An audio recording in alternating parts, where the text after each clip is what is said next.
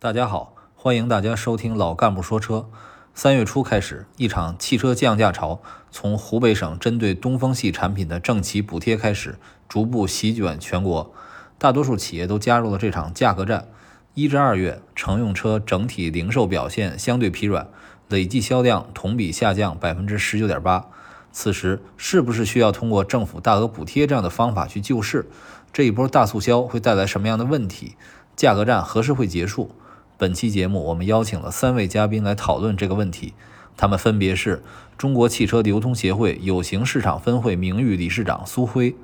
汽车公社编辑李思佳，以及中国汽车流通协会专家委员会专家委员李延伟。以下是本期节目内容。还是简单的把这一回整个这个汽车价格战的一个情况给大家再再梳理一遍，因为有些朋友可能还不太清楚，但是我觉得都大家多数还是了解。就是价格战一周一周多之前吧，大概三月三月初，三月三号左右，然后网上就开始流传雪铁龙降价的这件事情，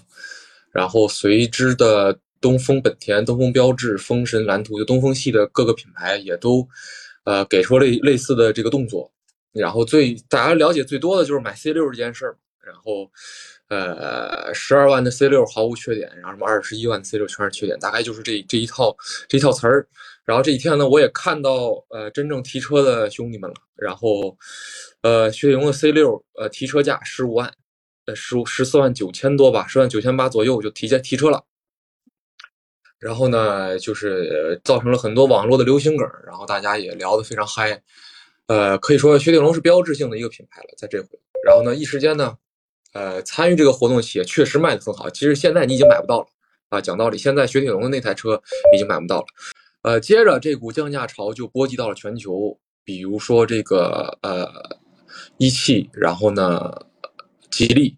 呃都在补贴。之后比亚迪、长安、奇奇瑞、荣威这样的自主企业也都在补贴。然后本田、丰田这样的合资品牌也都跟上来了。反正等于就是，我记得最夸张的是买 BZ4X 送威驰这件事儿啊，也是有的。反正就是这么个事儿吧。今天我们就是来全面的聊一聊这回的汽车降价。我简单介绍一下。我们今天邀请到的苏老师啊，呃，中国汽车流通协会有形市场分会长苏慧老师，欢迎苏老师。就是我们今天请教苏老师的一个很重要的问题，就是啊，当前我们目前的这个湖北引发的这个降价潮啊，已经在整个汽车行业内啊，形成了巨大的这个反响和涟漪。然后不同的品牌呀，不同的产品呀，还有不同的地方政府呀，都在积极的跟进这件事情。啊，那这个苏老师，您是首先是您是怎么看待这件事情的呢？就就全国的情况来说，好像这一次降价的这个风啊，越刮越大。对。呃，舆论也越来越大，社会反应也越来越大。哎，为什么会形成今天的局面呢？我认为啊，跟这。跟当前的这个车市的总体情况有关系，啊，一个是呢，呃，今年以来一季度还没有结束，但是市场的形势呢，呃，还是很不乐观，呃，因此这引起了各方面的不仅的关注，还行动，特别是这次湖南的这个汽车降价。应该说，在全国带了一个很不好的头，引起了车市的这个动荡，也引起了车市的这个恐慌，因为它降价幅度比较大，呃，影响也比较大，因此影响到汽车制造业和汽车市场，呃，震动，哎，好像是你降价了，我不降价了，这我就。跟不上形势了，对对对，我要落后了，是的。因此呢，竞相出台降价措施，呃，促销，而且呢，有的品牌、有的制造商、有的这个呃，应该是传统有优势的品牌，也都跟进，包括进口车、对，合资车，都是纷纷跟进这个。降价促销的这个好队伍，呃，越来越大。对对对，而且有的呢，降价幅度呢超过历史水平。对，很这个降价力度比较大，对本来已经观望情绪很浓的汽车销售市场，呃，形成了很大的冲击。对，哎，因此，呃，你越降价，消费者观望的态度呢越强烈，对，他希望更降更降降到更低的价格。对对对，哎，因此这个对市场造成的影响，不仅仅是这个不景气的问题，也不仅仅是汽车市场这个竞争激烈的问题，把很多的因素都搅在一起了。嗯，呃，比如说这个三年疫疫情冲击，这个影响啊，汽车行业应该说认识的远远不够，呃，认为那个呃从重视程度上也远远不够。实际上这三年疫情，呃，已经这个形成了一个非常重要的呃基础吧，啊、就是呃经济不景气。收入下降，呃，特别是消费者的收入呢不足，呃，因此呢，这更加推动了这种观望情绪。但是呢，也看到这次疫情啊这个影响冲击影响下，呃我们的市场应该说既有它有这个受影响冲击的一面，也有呢这个它好的一方面。对，有的车型，呃有的这个品牌呢，应该市场还是处于热热销状态，好的，哎，对对。对，不是说降价促销，是热销。对，啊。比如说福特的这探路者，现在你得订货，没有现货，对，所以这种情况也也也有不少。是，所以今年的市场降价极其复杂。对，绝不是简单的降价促销、降价竞争那么简单。好，哎，它有很多因素，嗯这个包括了汽车制造业，包括汽车营销，包括汽车这个服务，呃，都感觉到了恐慌。对，因此，我觉得当前政府应该积极的跟这个汽车制造商、汽车行业进行沟通，怎么让这种恐慌情绪稳定下来？明白了，啊，这样呢，这个降价促销、降价竞争这这种价格战会逐渐逐渐缓解。明白了，不然的话，任其发展下去，呃可能情况更糟。明白了。嗯哎，那苏老师，我插一句话，您刚才提到了政府要和企业之间进行一个密切的沟通，那我那我再追问一句，就是说，实际上这一次湖北武汉的这个降价，有当中很大的一部分的作用，就是我们讲的地方的这个这个财政的这个介入。那实际上过去很多年我们都在讲，汽车是一个消费商品，那消费商品我们觉得市场的办法、市场的问题应该留给市场去解决。那实际上这一次的这种，我们用我们说讲用这种财政的这种手段，用市场之外的计划的这个手段去促进汽车消费，就是在您看来是不是也是一种不太健康的这种我们讲的这种刺激消费的方式呢？哎，对，我我我觉得这次降价，呃，受这个社会舆论的影响，呃应该说是不是简单的市场竞争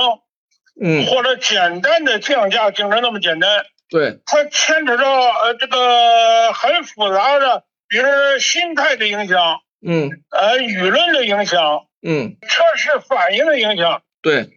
我觉得政府应该组织有关部门和机构在这方面高度重视，怎么想办法进行疏解，嗯。怎么想办法树立这个正气正风，嗯。哎，让广大消费者认识到这次降价是过渡性的，不是长期的，嗯。而且带有冲动性的，嗯。而且带有一定的盲目性，嗯。呃，或者有一代的这种呃投机呃投机投机取巧，呃，嗯我先降价了，我大幅度降价了，我就开始抢占市场份额。嗯这个是降价的内外环境、客观环境，跟以往任何一次降价都不一样。嗯，嗯，好的好的，那感谢苏老师啊，这次也是晚上耽误您这个时间了，这个也有十几分钟了不客。气，不客气，不客气。对对对对，啊，啊，就是我简单的把您的这个观点再做一下稍微的总结，就是说，实际上现在面对这种市场当中的恐慌，面对这种舆论的关注，面对消费者的我们这种的消费者的密切的关注，那实际上可能现在对于政府有关部门来说，可能要和主机厂做一个沟通啊，让我们把这种焦虑的风潮化解下来对。目前我们急需要做的是，不能让这种极端的行业内的这种焦虑的风潮再继续下去，对吧？对对，明白了，明白了。好的，好的，感谢苏老师啊。呃，这个因为苏老师啊，他过去的这个背景啊，这段可能我代替主持人说了啊。这个苏老师过去的背景呢，是一直在这个亚运村过去的这个交易市场，可能是北京最早的一个汽车交易市场。然后苏老师呢，可能参与过很多品牌的这个前端的市场的流通的工作啊，所以说他对于降价潮呢，其实刚才在这个我的这个视频通话，啊，就是我的这个语音通话当中，呃，我再简单的和大家重复一下，就苏老师说这一次的降价，由湖北武汉引发的这一次的降价，它实际上是由很多因素组成的，它叠加了过去三年以来我们的疫情的这些影响啊，它叠加了过去一段时间内原材料变化这种影响啊，它叠加了种种种种的各种的因素，所以说它是一个极其复杂的一个目前的市场的行为。啊，这是苏老师的第一个观点。第二个观点呢，苏老师认为，现在目前行业内实际上在舆论的关注之下，啊，整体行业内实际上目前的焦虑情况是焦虑的气氛是异常的严重的。啊，在苏老师看来，目前还是要。啊，不管是政府有关部门也好，还是我们的企业之间也好，可能是要做某种层面的沟通啊，大家要缓解这样一个焦虑的情绪。如果说一旦让这种焦虑的情绪继续去蔓延下去的话，啊，那可能对行业来说整体是一个非常非常大的冲击。然后主持人，好的，好的。刚才苏老师啊，非常感谢苏老刚才给我们讲了这么多。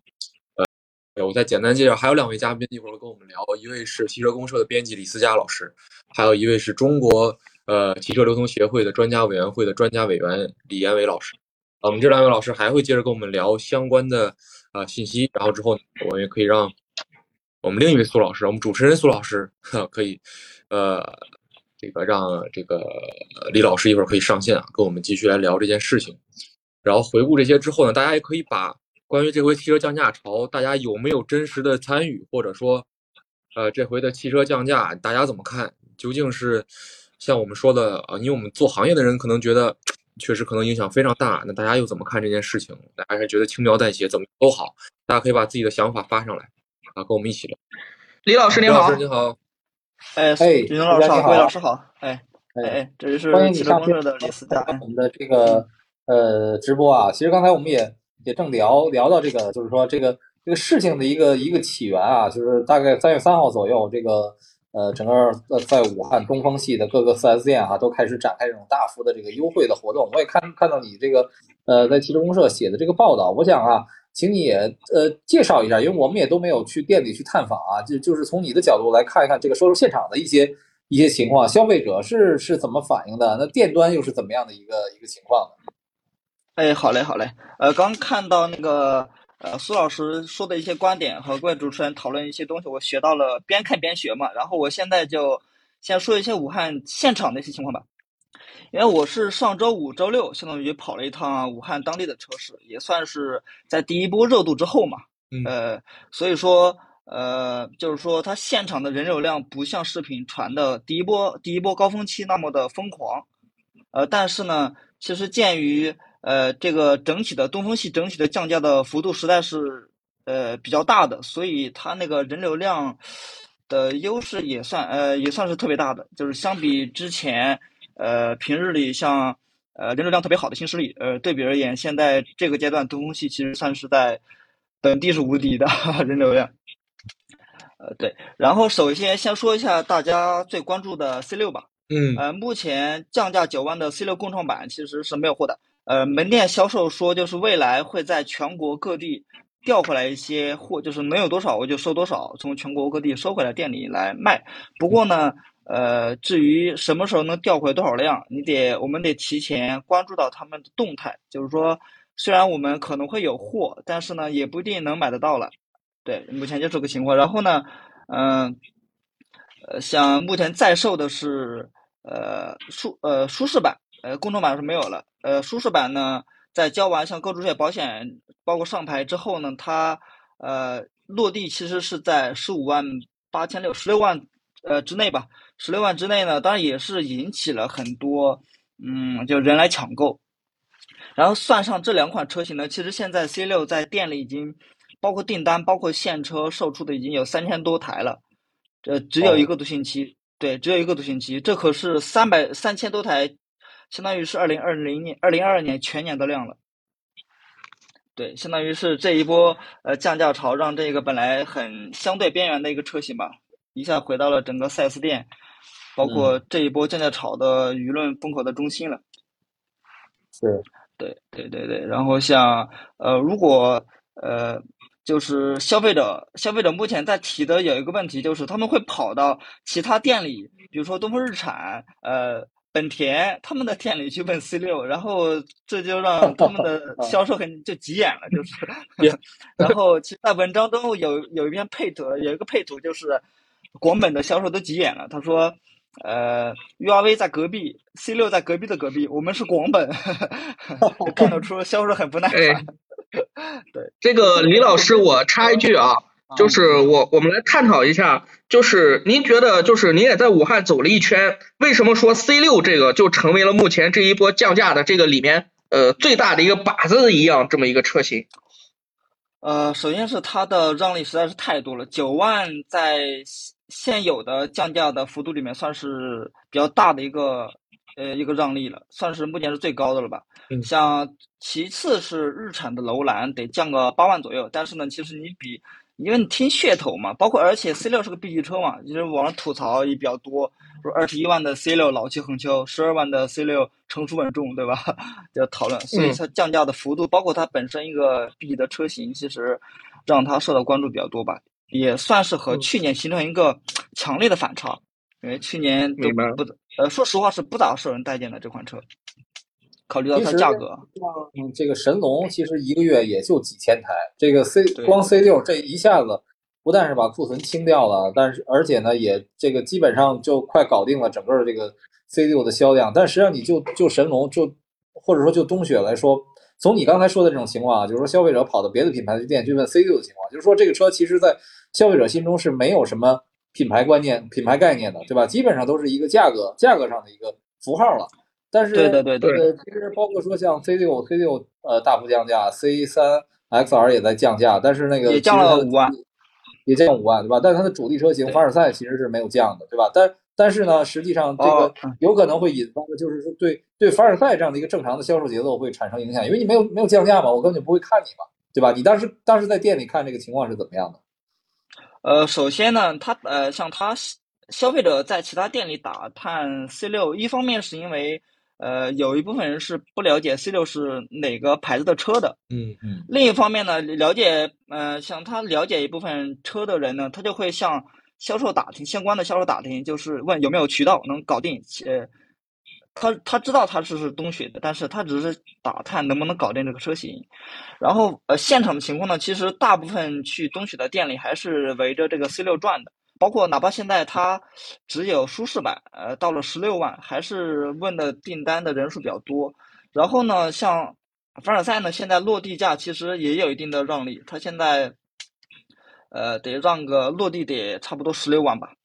哦哦。那也是有一定幅度，也也有也对对，也有一定让利的对。然后我们呃在逛店的呃路上呀，其实被那个广本呃那个东本的销售几名销售就站在路口，就这一个一个调查的一个小插曲。他们站在路口呢，就是看到来往的人，他不管你是不是去看 C 六的，是不是买车的，哪怕是你就路过，呃，他也会告诉你看什么 C 六啊，来我们。店里啊，我们本田的车也很好，我们的 呃英仕派不比 C 六好看呀，不比 C 六年轻啊，我们的让利也很大，我们的车也很好看，反正就是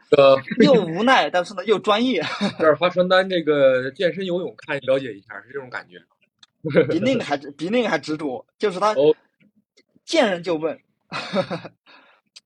太离谱。对对，然后就我就接着说一下到了本田店里的一些情况吧。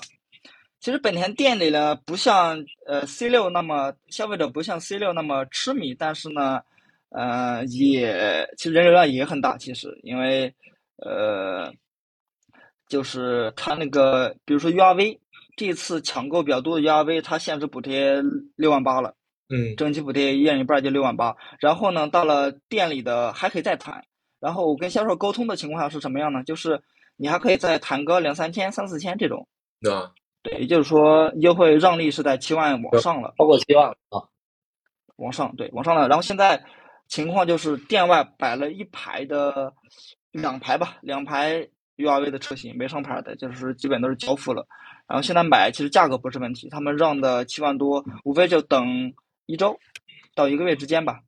有车，对然后对，还有一个对比的点就是像 URV 这种，它是比较大点的车嘛。如果像平时热销的 CRV 和思域这种，其实优惠幅度反而不是那么大。嗯。呃，优惠两万块钱吧，呃，英仕派呢，差不多就四万块钱，呃，也还行。就是，但是如果英仕派相比 C 六的话，可能就没那么多嘛。然后，呃，像，呃，他们销售还说了一个点，就是。其实我们平时也有注意到，不过不是所有消费者都会关注这个事情。像 C 六，因为它这次优惠九万受到强烈的关注，但是呢，其实在这次大幅补贴之前，在平时的销售中呢，C 六其实本身就已经呃在原来指导价上优惠个四五万了。嗯，对这个问题，消费者可能不太清楚，所以把原来那个四五万加进去之后才是九万。说明他们很鬼啊，因为这个所谓政企补贴，政府政府企业各出一半儿，也就是说他他原来卖不动，那政这个企业也出这一半儿，然后后后一半儿反正是政府给，哈哈，对的对的，是差不多是这个意思，对吧？所以说这个东西其实本身也是在他们的算计之内了，看来就是就本身就是说，你既然敢敢可以出血四到五万，那实际上我这个这个至少不能，咱不说利润多少，咱也没法判断啊，至少也没亏得太狠。是的，是的，是，也算是一次。没有花多少钱的一个成功的营销吧？你现在网上全是 C 六的一些梗，是，但是但实际上那这个林啊，嗯，就是苏老师你说啊，就是就是这个事情哈、啊，就是呃，咱们刚才包括那个跟苏辉老师交流的时候，其实他也觉得这个事儿肯定对汽车行业是个伤害嘛。但是这个事儿呢，对消费者又无疑是个好事儿，就是我觉得消费者可以大胆的买吧。但是这个这里面很矛盾啊，是的，你怎么看这个？是的，是的。呃，首先，其实你不能否认的一点就是，东风系的这个疯狂三月让他们呃收了一波流量狂潮，包括销量，肯定是在平时没有的待遇。但是呢，这个呃收益呢又是短期的，像这种优惠的力度，其实你最终落户的落到消费者手中，其实也是存在的嘛。但是呢，毕竟是有限的。我个人觉得，呃，你补贴也好，你清库存也好。呃，其实如果想真正的走进消费者，呃，去得去多生产一些，去符合市场主流、符合消费者需求的一些车，这才是对消对品牌的健康程度而言是上乘的选择。对对对，目前的情况就是你雪铁龙降价，你东风系降价可以，你降价去之后，当消费者习惯了一个十二万的 C 六之后，你再他再让他去适应一个二十一万的，他是更加接受不了的。嗯，对对对，这是我的。就是一旦，就是一旦消费者接受了某一款车型，它就是降价后的这个价格，比如说 C 六，比如说 C 三 XR，它就是一个十二万，就是一个五六万的车型的。以后哪怕是你再去说往高了卖，这几乎是不可能的了，因为用户的心理锚定价格已经定在那儿了。然后，其实我特别挺好奇的一点就是。除了东风系的车企之外，目前在武汉其他的品牌，比如像广汽系，比如像一汽系，目前他们对东风的系的这些所有的品牌这种极其狂热的这个这个我们暂且称之为狂热的这种促销吧，那目前为止他们是怎么看的呢？您有没有了解过呢？呃，在武汉本地的话，其实他们毕竟是东风系的主场嘛，他们也大多数也是无可奈何的，就是。简单就意思一下，就跟进一点优惠，比如说五千呀，这种八千呀，这种意思一下。然后就是有一个特别的点，也是我刚才准备接着想说的，像呃东风日产启辰，它本来也是东风系的一员嘛，但是呢，因为它产地是在郑州，不是在当地，哦所以呢，它就没办法享受到这个政企补贴。所以同为东风系，然后一排 4S 店下来，整个日产的整整个启辰的人流量是比较比较小的、比较少的这种，嗯，这很现实，就是你降价我就买，你不降价我就不去，就特别现实。对很正常，我觉得对，然后和它对和启辰对比的呢，就是像雪佛兰、呃别克，像这种上汽系的，呃，尽管它不是东风系的车型，但是呢，因为产地的原因，它在当地生产的也能享受到哦补贴。哎，那就是对，怪不得这个呃别克啊这个别克是别克雪佛兰是第二波跟进的企业嘛，就是东风系降价是的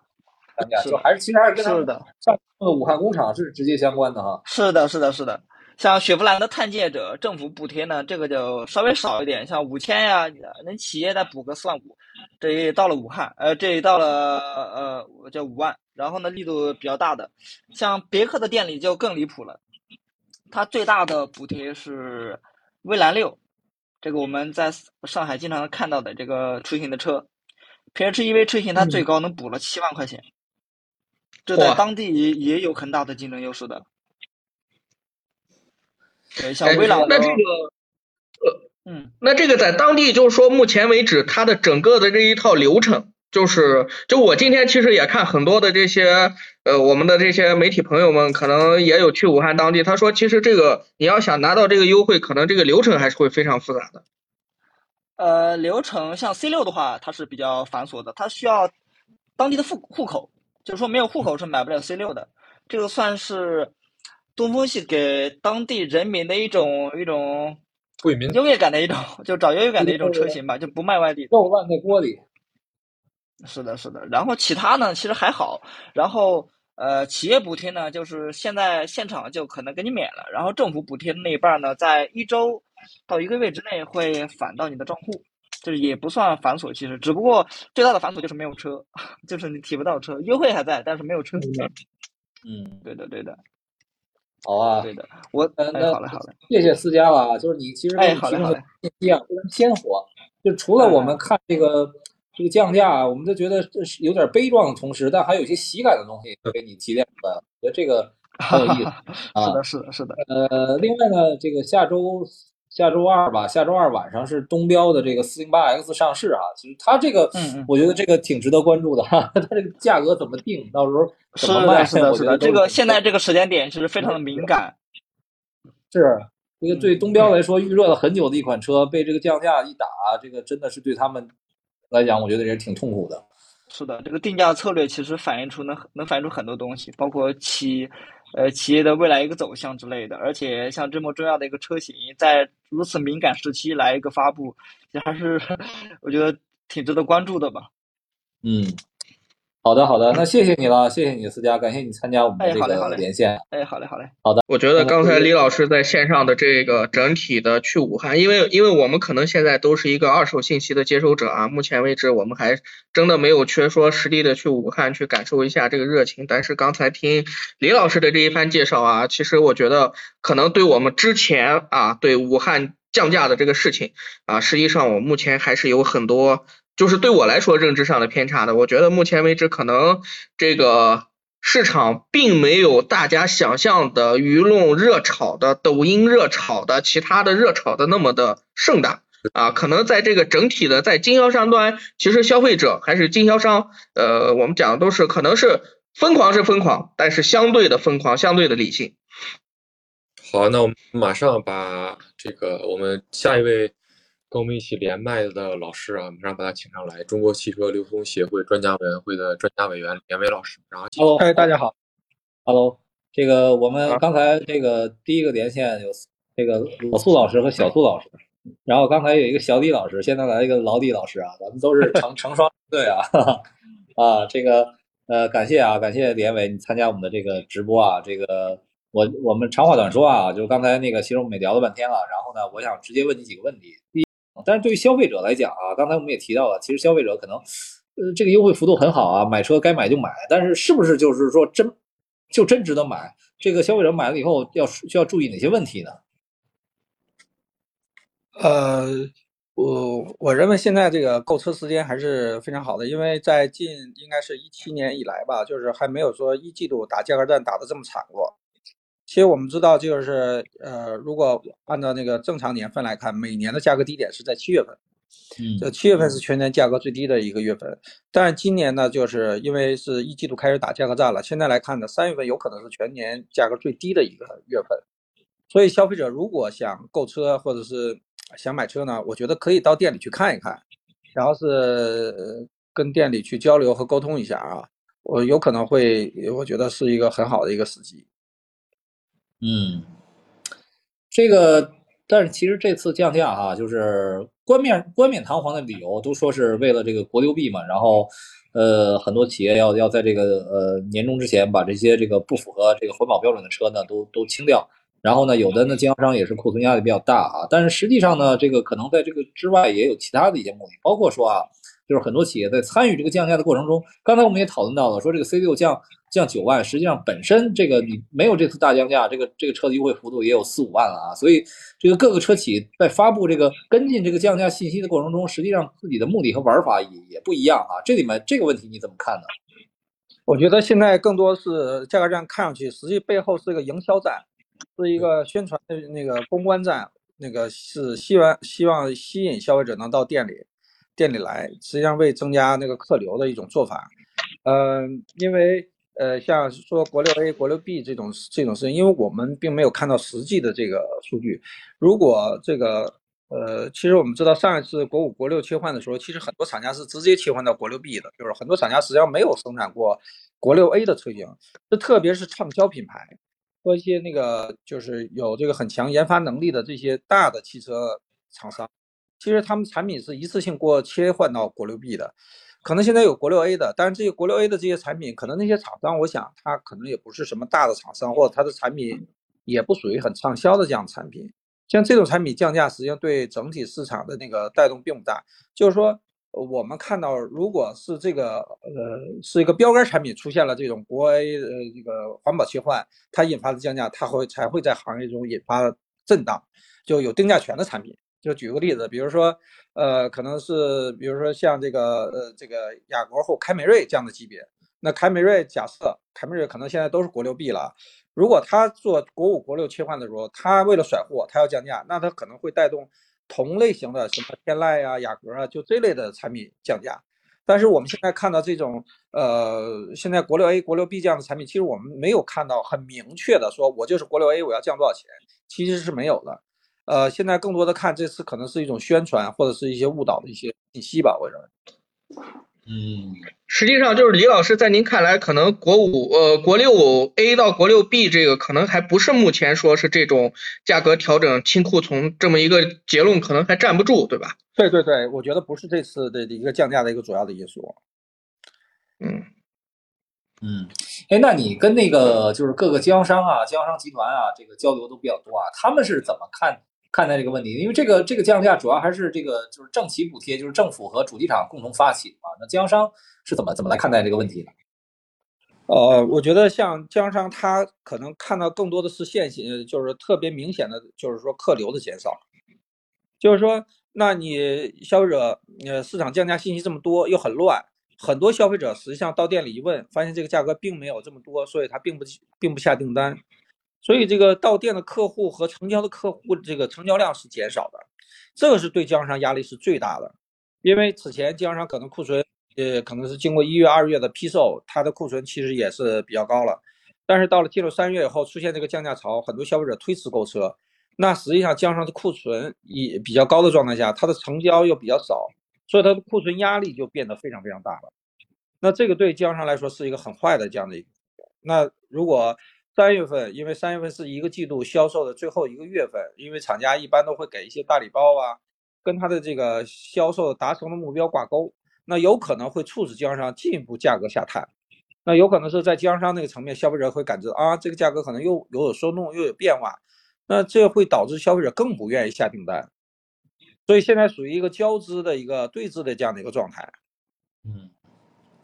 也就是正好像刚才前一位嘉宾说的啊，他看到一条街的这个 4S 店凡是没有优惠的，那就门可罗雀啊；有优惠的呢，人可能就旺盛一些。所以这种降价呢，其实也给消费者带来了就更简单的一个选择和判断啊，就是就是以有没有大幅优惠作为一个判看车看看与不看车的标准。这里面产品啊，这个其等等啊，服务啊等等其他的因素就都被都被淡化了。所以整体来说，对经销商也未必是好事儿啊，也是一种伤害。嗯，对，因为用户持币待购，用户不买，实际上这个是对经销商最呃经销商最大的影响，当然也是反而是对厂家是更大的一个伤害。这个经销商对一感觉到不确定性的时候，他有可能就不会接受厂家批售了。哦，也就是说，因为汽车厂商他第一次销售是把车批给经销商嘛，经销商在现有库存状态下，包括他的资金也会有一些问题。如果他的那个比如融资现在已经用光了。他就没有钱进车了，所以所以他就不会进行批售，因为厂家有可能把车就批不出去了。东嗯，现在我们看就是湖北为什么对这些车企补贴，这个可能就存在这样的问题，就是说这些受补贴的这些企业，它本来是应该向经销商进行批售的，但经销商不接受批售的时候，他就没有办法把车销售出去，所以他只能帮助经销商去零售。那可能我给你个补贴，促进经销商市场的这个零售，那经销商把库存腾挪出来以后，才能继续从厂家进行批售，说厂家的销售，它的生产才能继续有序的开展下来。所以说，这个就是无论是对厂家还是对经销商，其实都是一个一个两难的局面啊。而而这种局面的形成，其实也可能是正像那个一开始那个苏辉老师说的，就是包括疫情啊，包括种种问题啊，造成的一些堆叠的这种。这种影响啊，就是可能它并不是说说呃某某一方面单方面的说我就一定要通过降价来解决特定的问题，而是可能大家都都在这种就是说消费呃信心不足的这种情况下造成的这种这种呃一个一个叠加的一个影响啊。对，其实我们看这个过往的测试也会也有过此类的，就是消费信心不足、消费者持币待购这样的一个状态。那这个里边呢，就是特别像一五年和零九年。那这个时候，我们看很多厂家就是会出台就保价策略，就比如说，哎，我要降价了，我会补贴给你。当然，这指的是官方降价啊。那向消费者打消这个存疑，就是说你该买车就买车，我这价格官方肯定是不降了啊。但经销商会有一些零售的变化。另一方面呢，就是说在这个呃一五年和这个零九年，就是我们国家分别推出了购置税减半的这样的一个政策。这样减半政策实际上是一个很好的一个。公关宣传的一个策略，帮助消费者告诉，哎，现在买车便宜了，你们要需要今年去买车去了就可以了，是有助于恢复消费者信心的。所以说，现在来策略来看，厂家能做的东西其实非常少。呃，一方面呢，厂家要是注重，就是你减少批售，或者是你你做好减减少计划，或者是本三月份你不要逼着经销商去批售或者零售这么多车辆，就是你的任务考核放松。呃，这个是。厂家策略很多，比如说以前可能是要求你必须，哎，这个月百分之百把这个任务达成，可能你才会有个有一个那个那个奖励。那有可能说你达成百分之七十或达成百分之六十，那经销商可能是我一百台车我卖六十台车我就能拿到那个呃那个补贴了，那我就剩下车我就不着急卖了，这样呢也不会引起价格的崩盘。所以说这是这个现在就需要厂家灵活的对待市场，对待经销商的管理，然后再一个就是国家希望国家能在。第二季度推出一些刺激市场的这样的一个政策，这样的所以才会让整个市场恢复信心。如果放任下去，其实这个我觉得，呃，崩掉的车企会越来越多的。整个市场如果躺平的话，就很难救了。嗯，嗯，是这个。其实我们从从这个呃证监会最新的这个数据中啊，也可以看出来啊，就是这个三月一到十二号乘用车市场零售是四十一点。呃，四万辆啊，这个和和这个同期相比，去年同期相比是下降了百分之十七，和上月同期相比下降了百分之呃十一。所以从这个情况来看啊，就是这个这个这个这个情情况确实是不好，因为三月份你没有理由了嘛，已经过了春节的这个这个季节了嘛，仍然是这个零售很差的啊。那个坤儿，你刚才说啥？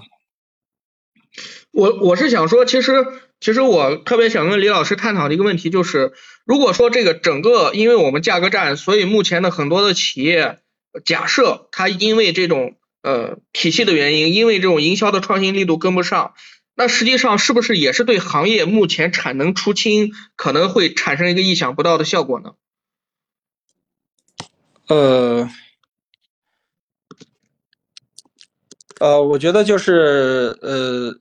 嗯，也不算是，反正就是现在大大家都是清这个库存，这个因为你一月一月份就是很多厂家是做了开门红，就生产做开门红，嗯，那做批售，那是肯定是在二月和三月产生批售，那这里边大家的困难就比较大了，就是你你你像这个湖北这些企业是，你做不了批售的话，你只能说最后政府出来救你，啊，也帮助你去做促销，但是这个可能有些强势品牌。或者优势品牌，它可能是就是就是在批售方面其实没什么困难，它可能是，但是呢，它的销量压力就给其他品牌传导了这个销售压力。其实我们看一线豪华还好，就是豪华车啊，一线豪华无论是看周数据还是月数据，一线豪华头部企业是没什么问题的。嗯，一线豪华，你看它的销量是下降的，你那就是说头部企业把这个销售这个压力下向向下传导，那二线豪华品牌的这个销量。出现了明显的减少，这个就是优势有优势企业的这个做法。那可能是处在劣势的企业，它可能在这整个这个生态链中，它就是产生了困难。那底部的企业就是需要这个像湖北这样的救助的了。那你不救，这个企业可能真的就死了。嗯，对。哎，那你觉得就是你看啊，那个呃，传出那个东风系大降价那天，东风股票是大涨的啊，就是这个这个事儿。延续到现在，整个这个二级市场的这个反馈怎么样啊？就是这些对于这些汽车的上市公司会有哪些压力呢？呃，我我我觉得就是因为这个事情，那个也是呃延伸到了这个好好长时间了。实际上，无论对车企还江商股票来看，其实都是不好的，因为降价是损害了利润嘛。呃，另外库存，这也意味着你库存高，整个供需不合理。那实际上是整个行业看衰的。那这个，但是这里边又孕育了机会，因为大家股票都是降嘛，降个百分之二十多或跌近百分之三十这样的，这个股票呃价格下降，实际上就孕育了投资机会。那你可能选择优秀的这个好的标的，它有可能是随着市场的那个反弹，那它可能是也会反弹。这里边就孕育了一些商业的机会。最怕的是这这个这个股市不涨不跌的，那你就没有机会，是吧？嗯，是。呃，其实你说就是在这次这个这个东风包包括湖北啊掀起的这轮大降降价之前，其实这个年初特斯拉的这个降价，其实已经对这个就是新能源车，尤其是这些新势力企业造成了很大的这种这种影响啊。所以咱们把这个特斯拉这个事儿也单独提出来看一看啊。就是年初特斯拉的这个降价，你是怎么看的？就是后续包括说它后续在中国市场是会继续降的一个趋势，因为它它应该是有这个实力去降的啊，就是。是一个降的趋势，还是一个这个这个要要要保自己的这个利润率啊这样的一个趋势？就对中国新能源企业来讲啊，特别是这些新势力企业来讲，到底应该怎么来应对啊？呃，我们看特斯拉一月份降价以后，它实际上是来解决订单的一些问题，就是说它有充足的订单，因为它的生产是生产是做完计划的啊，每个月按照这个进度在生产。那它的当它这个订单量不够的时候，它就是。呃，它可做的这个动作只有降价，所以我们看到它降价，降价以后它收获了大量的订单。其实我们现在看通过周的销量数据以后，会发现它的交付量在提升。当然，第三月份、三月份它的交付量一直都会很高的，现在基本每个月都要过万，呃，每周是过万的。上一周大概达到了一万七千台，就是说它这个这个降价以后，确实为它的这个订单，呃呃，增加订单是提供了很大的一个帮助。那么它整体今年全年，去年是零售在国内零售啊，大概是四四四十五万辆左右。今年全年的零售应该是在六十万辆，六十万辆左右。它今年的产能应该在一百二十万辆左右，大概四十一一半一半吧，一半出口，一半国内销售。那它整体的一月呃一第一季度大概十三万辆上下吧，就是。其实这个东西你就六十万辆，你就稍微除一下看一下子，然后再看每个月它的进度。然后是大概他每个月做个四万台车，三四万台车，他大概这个每个月的任务其实大概能完成了。他也嗯，他也不需要做太多，因为他按照计划走就行了。呃，当如果这个订单如果多的话，它有可能就会涨价；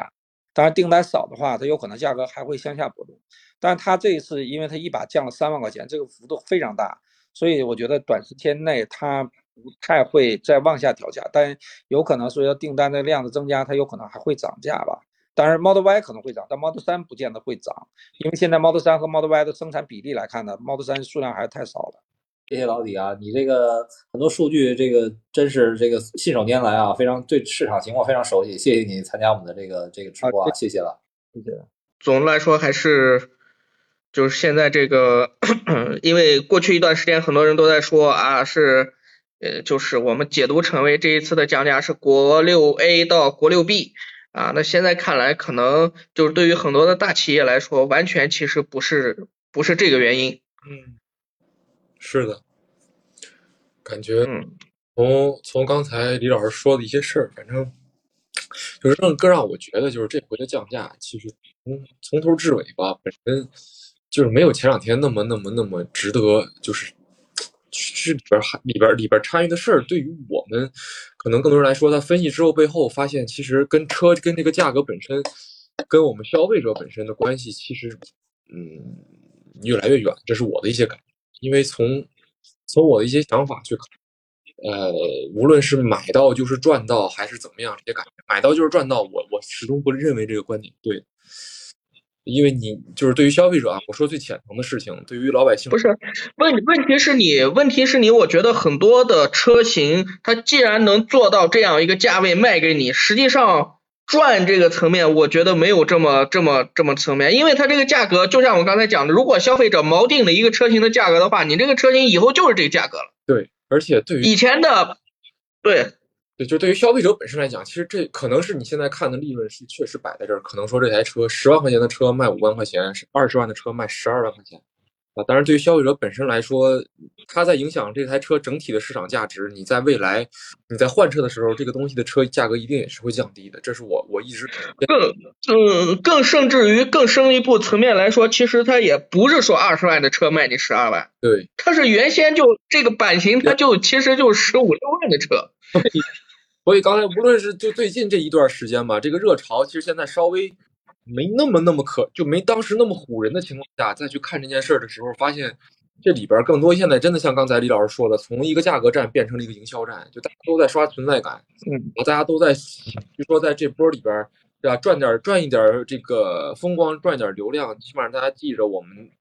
我们这个品牌，记住我们，然后再记住我们品牌旗下一些销量。声量都比较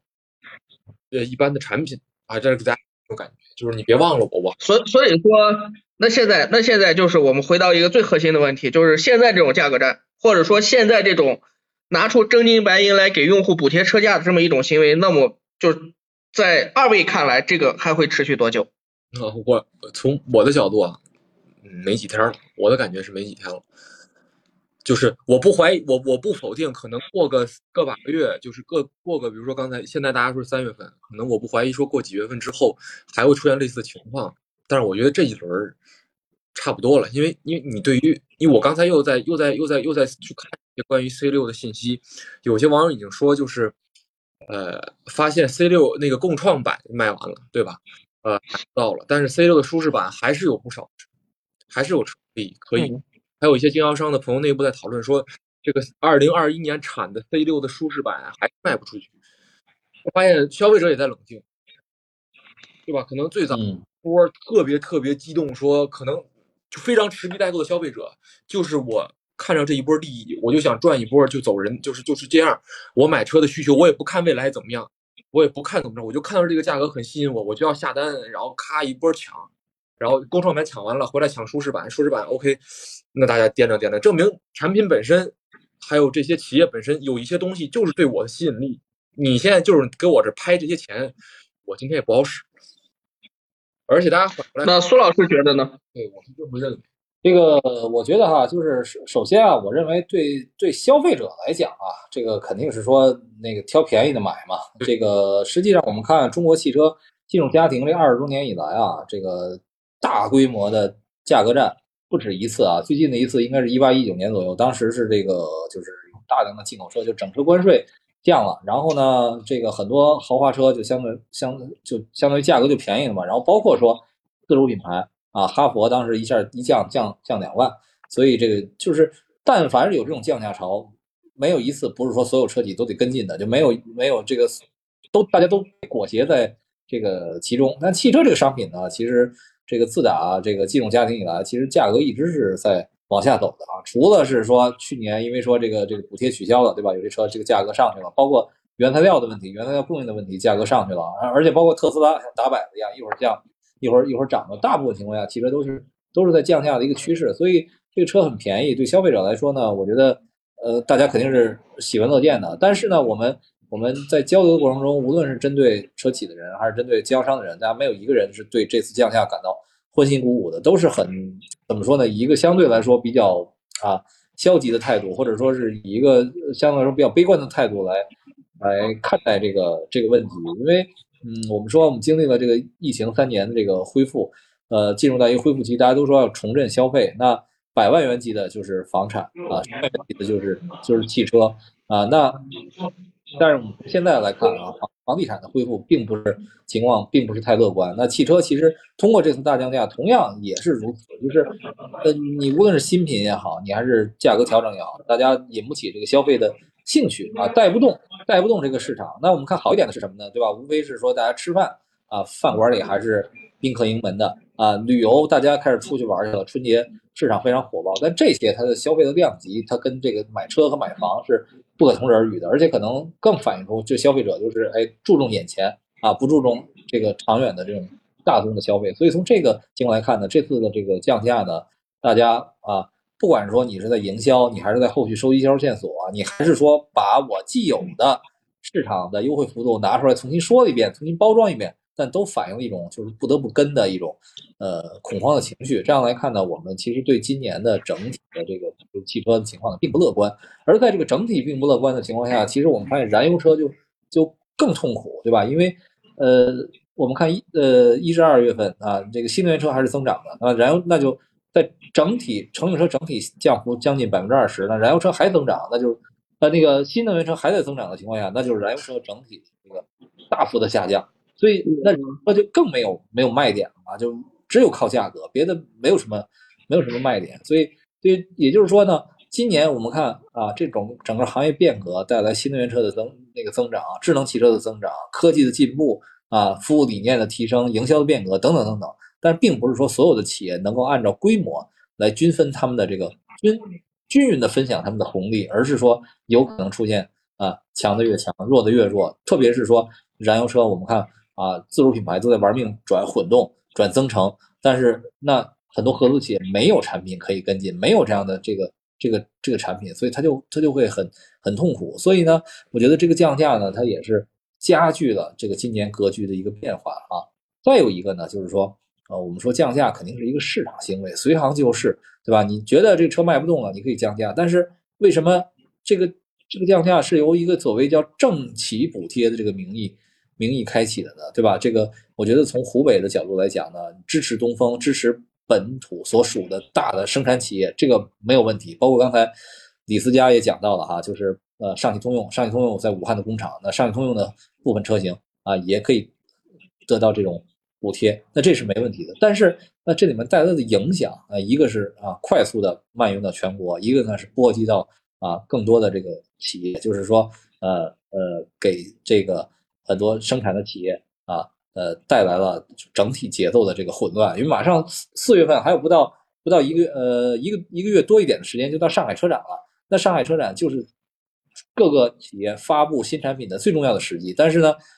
会不会在那个阶段，大家目光还是停留在这个价格上啊？这个我我觉得可能也是一个呃意料之外的一个一个伤害，或者说是叫什么呀？这个杀敌两千，自损八百。啊，所以从这个情况来看，我觉得就是首先呢，就是啊，市场还是归市场啊，这个市场的调节手段，那还是由由企业自己来来解决。那政府呢，也并不是说只有靠降价这一个办法。实际上，我们看这个呃，以前补贴的也都是类似于购置税啊，或者说是这个对新能源车的一种特定的补贴。那这次直接就就就贴价格了，就优惠了。这个我觉得。也不是最好的一个办法，实际上还是有很多办法可以做的。比如说我们这个，对吧？就像就像这个这个，我们环球也也也文文章里也写过，对吧？这个吃吃补药啊，还是还是还是这个呃吃泻药的问题，就是这个其实对于呃整个汽车市场来说，我们包括还是有一些这种呃限制限购的一些政策还没有完全的。这个消除的情况下，我们先大幅的去补贴，我觉得这个这个并不是一个最好的最好的办法。那再有一个呢，就是说这次降价其实对于很多车企的这个节奏啊、品牌的形象啊、这个等等啊一系列的呃研发营销工作，其实都是带来了一些这个负面的这个呃影响啊。就是说大家可能对于这个新产品的期待不如对这个价格的期待。那即使说我们说这一轮的降价，不管是说它什么时候结束，但是的话。啊，大家可能都是说在在等，在持币待购，即使在消费力不足的情况下，仍然的这个持币待购，其实这样的话有可能形成一个一个恶性的这个循环。所以还是说刚才最开始的时候啊，苏辉老师说的非常好，还是呼吁啊有关部门，第一个是遏制这种恐慌的蔓延的趋势，第二个呢就是说我们啊还是要这个啊靠靠研发，靠这个啊呃一种积极的。呃，竞争啊，合积极合理的一些竞争手手段，你包括说哈，这个之前我们也采访过这个啊，中国汽车工业协会的这个副秘书长陈世华哈，他他也说到这个呃，应该是企业啊，呃，着眼长远，推出符合产业发展潮流的产品，进行健康的市场竞争。我觉得他可能从他这个位置上不好点的太清楚，但是这这几个词儿上其实也也说明了啊，那我们现在的这种市场竞争是偏偏于啊。失控的这样的一个一个状态，所以这个呢也是我们全行业需要共同去努力的。但是不管怎么说呢，我们还是这个呃要引用这个礼拜一哈招待会上的这个啊长风破浪未来可期哈，就是咱们肯定是期待这个汽车行业能走向一个一个这种啊正常的啊，或者说真正发挥它带动消费、带动国民经济的这样的一个良好的轨道上来的哈，这是我的一些看法。苏老师看法，这个其实。其实接着苏老师这个话说啊，我觉得就是从某种层面上来说，这个价格战一旦打起来，实际上现在谁喊叫停也停不了了。不好，就是就是你没有办法，企业身处这个一个行业当中，你根本就停不下来了。就是现在所有的人都在跟这件事情，你不跟你就是个傻帽啊，就这么简单的一个道理。你不跟你的车就卖不动。啊，就这么简单的一个道理。那现在来说，谁也叫停不了了。那就现在就在这场的这个价格战之中，那就考验哪个车企它的成本管控能力更强，哪个车企它的营销创新能力更强，哪个车企它的这个整体的品牌建设管理它更强。就是我，我刚才其实联想到苏老师刚才说的那个降上一波的降价潮，大概在一七到一八年的时候，实际上它带来了一场什么呢？就是企业在生产端的成本管理是更加科学规范的。就是以前，那实际上对于很多的企业来说，我们讲汽车在生产过程中它有巨大的浪费的，有很多的这些浪费啊，很多的这些东西，它可能通过啊五年十年慢慢的去把它做一个成本的管理，那可能在现在这样一个价格战的背景之下，那可能营销公司就逼着你研发和生产，你必须要给我降成本，那你降不了怎么办？降不了就砍配置。那所以说的结果就是一一种就是企业的成本管理越来越高效，另外一种就是企业的配置产品配置越来越低啊，钢材可能会降低标格啊，这个原先有的电尾门可能没有了啊，等等这一系列的后果可能是目前啊，如果说这个价格战我们讲继续向深入下去的话，它可能会产生这么一个重要的一个后果啊，这是我觉得这是我一直以来我深刻认识到一个问题，就是现在。就是刚才虽然苏老师说啊，就是苏慧老师说我们要呃这只有形的手啊，那么我们要去管理整个行业，要去协调，不要让这种焦虑的情绪蔓延。实际上，但是在我看来，我认为的我的这个理解当中，在这样一场价格战当中，谁喊停已经停不下来了。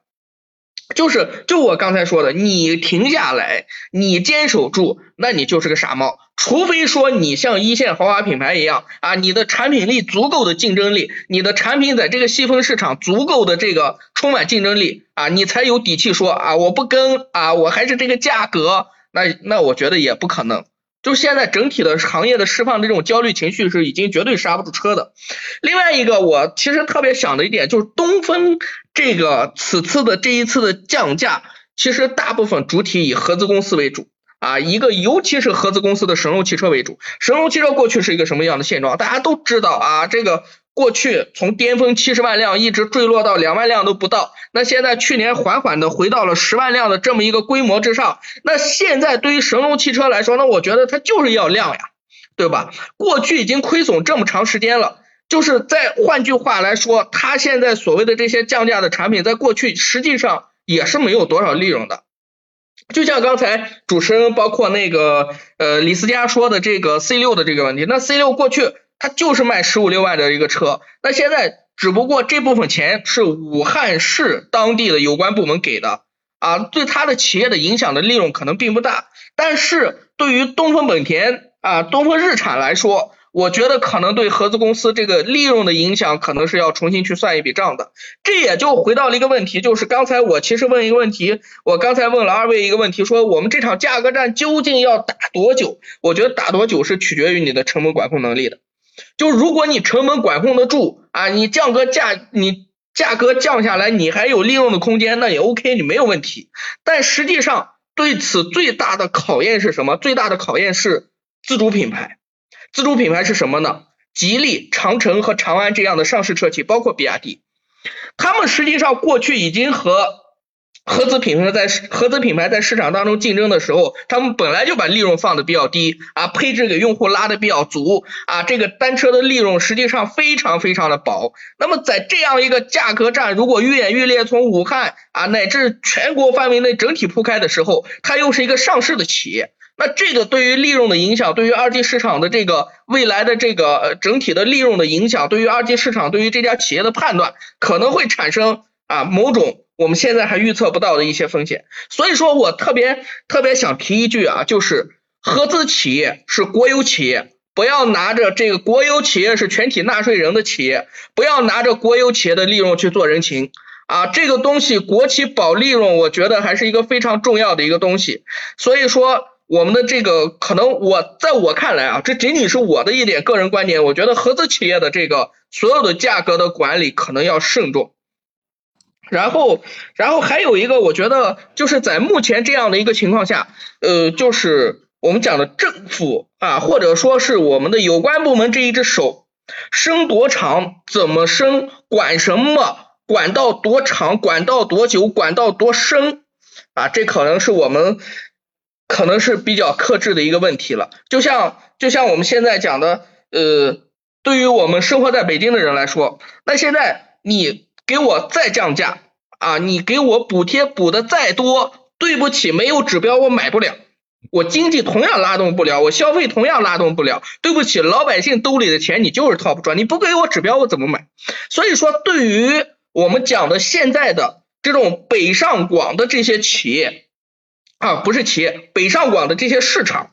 那我们讲现在可能把消费性的限制性的措施去掉，要远远比降价来的刺激的多啊，这是这是很很很正确的一个一条路，我觉得就是，当然当然这背后可能还有交通拥堵啊，可能还有种种的问题，这当然是要发挥我们现在这种智能交通的这种智慧，但是回过头来说。就是如果单单从汽车消费拉动我们的经济增长、拉动我们的消费规模的这个基础上来说，可能我们现在解绑一些限制性的消费，解绑一些不合适的消费的政策，可能要远远比这种呃价格战啊带来的销量换来的这个好处要多得多啊，所以我觉得可能这也是我们要思考的一个手段，就是这只无形的手究竟要伸多长、管多远、管多深、抓多大。啊，这个东西，呃，虽然我们只是一个一个自然人，但是我也真的想在这里呼吁，可能我们更多的啊，这只无形的手要从这个层面去思考更多的问题，而不是简简单单的说啊，东风是我地方的国企啊，东风是我地方的企业，所以我就要拉着它走